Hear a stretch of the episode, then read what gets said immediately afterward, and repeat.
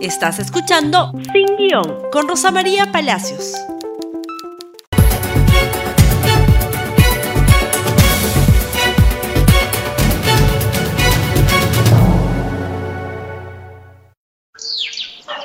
Muy buenos días y bienvenidos a Sin Guión. Nuevamente me comunico con ustedes desde la soleada Chosica en este día 29 de julio. Y bueno, hoy día vamos a hablar de la resaca del 28. No tenemos desfile militar, como ustedes saben, ha sido suspendido eh, este acto de eh, civismo porque en realidad no pueden haber reuniones públicas. Seguimos dentro de un estado de emergencia a causa de una epidemia que está asolando al país. Por lo tanto, esto no ha cambiado, esto sigue siendo igual, no es una nueva normalidad, es lo que nos ha tocado este año y tenemos que aceptarlo. Ayer el presidente de la República se dirigió al país. Y al dirigirse al país eh, esperábamos muchas cosas, algunos obtuvimos algunas de ellas, otros eh, quedaron muy descontentos, pero voy a compartir con ustedes las primeras impresiones que puedo tener del mensaje. Creo que el mensaje fue para todos cumplidor, es decir, cumplió con la obligación constitucional de dirigirse el 28 de julio al país, pese a las adversas circunstancias que tenemos en estos días. También hay que destacar la buena voluntad y las buenas intenciones del presidente y del Ejecutivo. De eso no cabe duda creo que a nadie eh, podría serle indiferente la situación que está viviendo de tragedia nuestro país. En la forma, parece que el discurso hubiera sido escrito por varias manos por momentos emotivo, empático, haciendo mucho énfasis en el tema de salud, pero por momentos eh, una lista de proyectos y de servicios brindados por los distintos sectores que conforman el Poder Ejecutivo, hablando de millones, de millones, de millones, como suelen ser los mensajes tradicionales de 28 de julio, en algunos momentos parecía que el presidente volvía a la vieja normalidad y se olvidaba de que él mismo había anunciado una nueva normalidad. Las ofertas, hay que decirlo, poco nuevo. Un bono que ya se ha tenido, pero esta vez que se expande a 8.5 millones de hogares entre agosto y octubre, que repite los ¿cierto? El que ha sido entregado entre, digamos, abril y agosto, porque todavía hay un grupo de gente que está recibiendo el primer bono. Sobre esto, discusión sobre si conviene más un bono simplemente universal para todo peruano, que sería más fácil y más efectivo de repartir. Sin embargo, el Estado peruano, a través del Ejecutivo, apuesta nuevamente por la focalización en 8.5 millones de hogares, que hay que decir son casi todos los hogares del Perú. Luego también un agresivo programa de infraestructura que lo que intenta es estimular el empleo a través básicamente de construcción civil. El problema con esta apuesta, que es deseable, es la ejecución. Para todo lo que es mantenimiento de la red nacional y también de vías comunales y vecinales, el presidente se apoya en gobiernos regionales y en gobiernos municipales que han demostrado las serísimas dificultades que tienen para ejecutar gasto público. Si no, hay que ver lo que pasó, y lo sabe el presidente, con la reconstrucción del norte, que ha tenido que ser asumida por otro Estado para poder ser llevada a cabo. Es importante el anuncio de los tratos de gobierno a gobierno para obras gigantes como los metros de Lima, las dos líneas 3 y 4 o la carretera central. Sin embargo, ese estímulo al empleo no se dará en este gobierno, sino se dará en el siguiente. Solo lograr la contratación de los estados va a demorar probablemente 12 meses, aunque es la decisión correcta. Por otro lado, el incremento del de, eh, presupuesto para salud pública ha merecido cierta eh, discusión que tendrá que ser aclarada seguramente la próxima semana cuando el presidente del Consejo de Ministros vaya a pedir la investidura, porque 20 mil millones de soles para salud pública sí implica la duplicación del presupuesto del MINSA, pero no implica mucho más de lo que ya se está gastando hoy en salud pública si se consideran todos los presupuestos del Perú dedicados a esa materia, así que falta una aclaración. En resumen, se va a estimular el consumo a través del bono, se va a estimular también el crédito, pero estimular el empleo creo que va a ser bastante difícil con lo anunciado ayer por el presidente de la República. ¿Qué faltó? Faltaron muchas cosas. de las bancadas de oposición dicen que faltó autocrítica, pero para ponerlo de una manera más sencilla hay que decir que faltó una explicación. Una explicación de por qué estamos como estamos, más allá de una pandemia que no es culpa del gobierno ni del pueblo, no es culpa de nadie.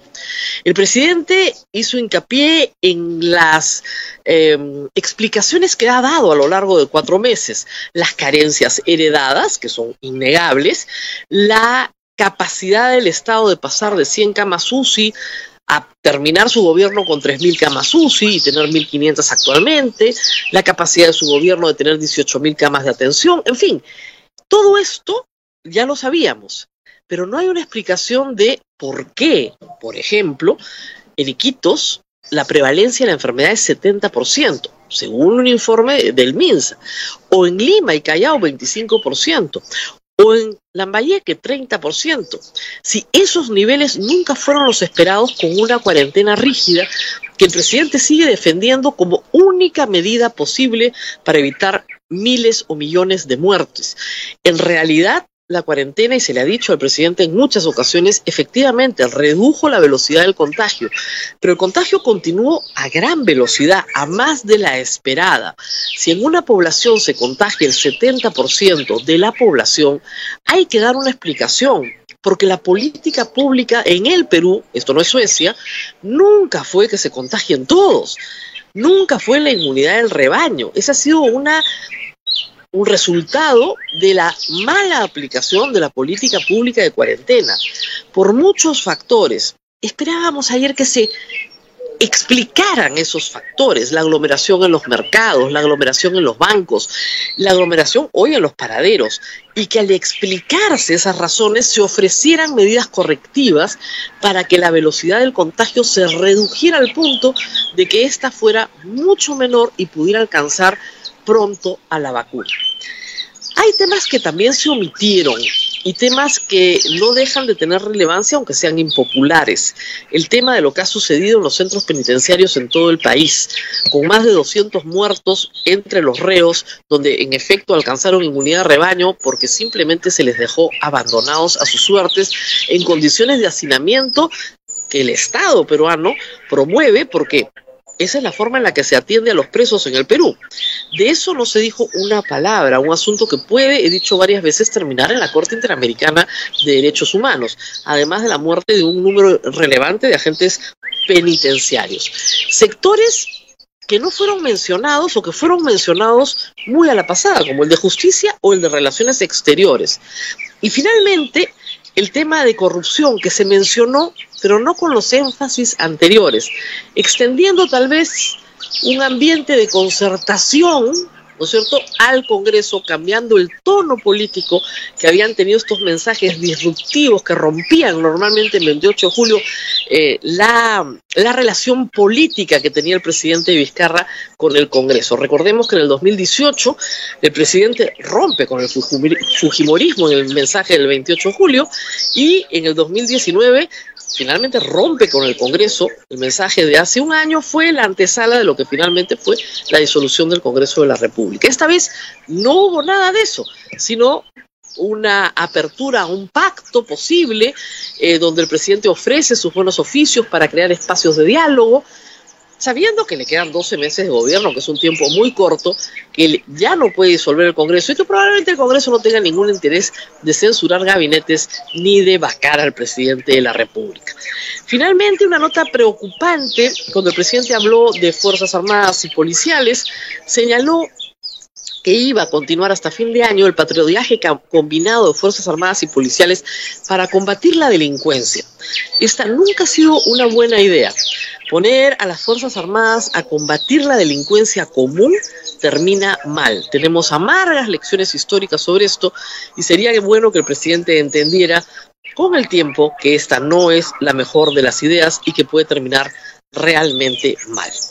Esperemos que el próximo lunes 3 de agosto el presidente del Consejo de Ministros aclare muchas de las cosas que hemos eh, señalado el día de hoy, le dé énfasis a otras y establezca un plan de acción. Lo importante aquí es el cómo. No hay buenas noticias todos los días, las necesitamos, es verdad. 28 de julio es una fecha en la que la gente quiere sentirse un poquito mejor, pero era necesario hablar de temas de fondo que creo que ayer no se tocaron en esa profundidad.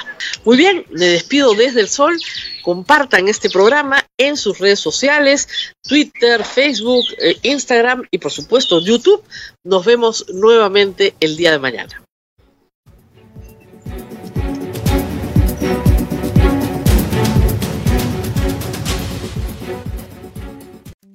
Gracias por escuchar Sin Guión con Rosa María Palacios. Suscríbete para que disfrutes más contenidos.